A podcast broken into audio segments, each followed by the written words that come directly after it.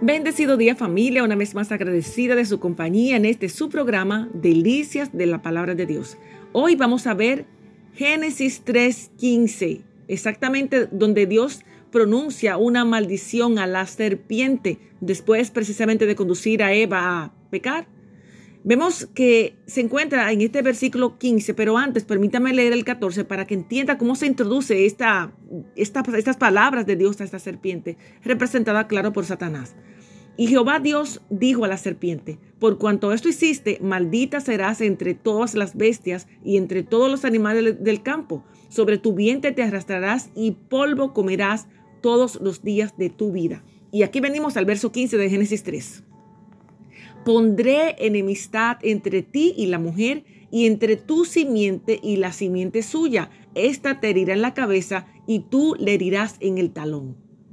Definitivamente Dios tiene un plan desde el comienzo del tiempo y dirigió la historia hacia la cruz, donde Cristo restauraría a los pecadores como nosotros a una amistad con Él. Aquí vemos que la simiente de la mujer definitivamente es Jesucristo, quien aplastará la cabeza de esta serpiente de una herida mortal que significa una derrota total. Jesucristo resucitó de entre los muertos, victorioso sobre el pecado, el infierno y Satanás.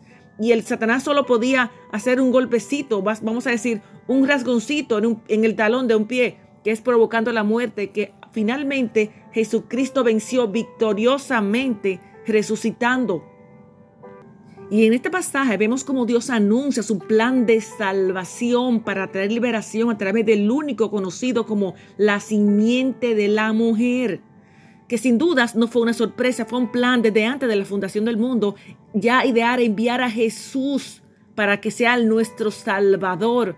Eligió en principio un hombre llamado Abraham y así eh, organizó su plan, tejió su plan de salvación o el hilo rojo, como acostumbro mencionar, de salvación a través de esas generaciones, anunciando con mucha antelación a través de profetas y personas para que anunciaran la llegada de este Mesías que llegaría más tarde, que sin duda es la descendencia o la simiente de la mujer, Jesús, nuestro Salvador, nuestro libertador.